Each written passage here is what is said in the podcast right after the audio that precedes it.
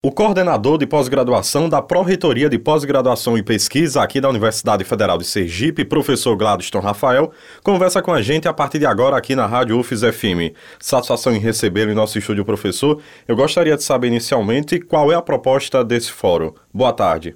Boa tarde, obrigado por estar recebendo a gente aqui, ter o, o espaço para poder divulgando o evento.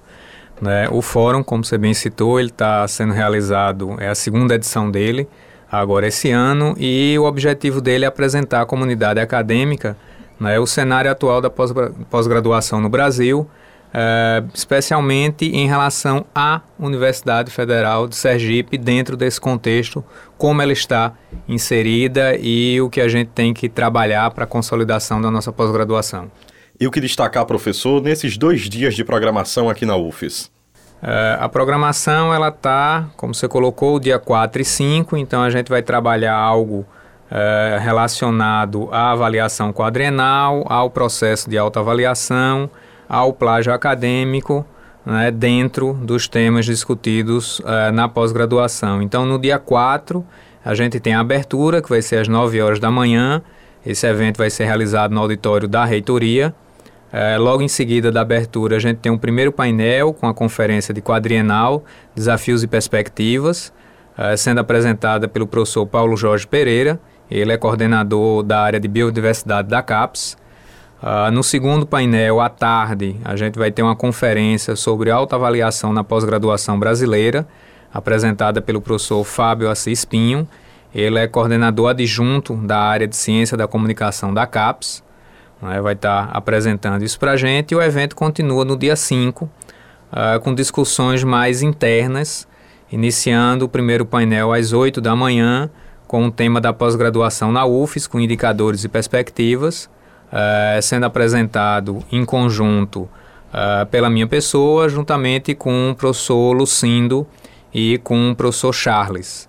A gente vai apresentar os indicadores da universidade, a gente vai discutir sobre a internacionalização e a gente vai discutir o cenário uh, nacional da pós-graduação. À tarde, nós vamos ter oficinas uh, a serem desenvolvidas. A primeira, iniciando às 14 horas, uh, sobre o plágio acadêmico, na, o plágio acadêmico e o contexto da resolução 9-2016 da UFES, com a professora Renata Ferreira apresentando essa oficina. Em seguida, a gente tem uma oficina apresentada pelo professor Lucindo sobre o OCID e sobre o Publões. Né? E logo após a oficina do professor Lucindo, a gente vai apresentar uma oficina também sobre o uso do SAIS, que é uma ferramenta para se identificar parâmetros e indicadores dos programas de pós-graduação, é, concluindo o, o nosso fórum esses dois dias de trabalho. Agora, professor, qual é o público-alvo desse evento?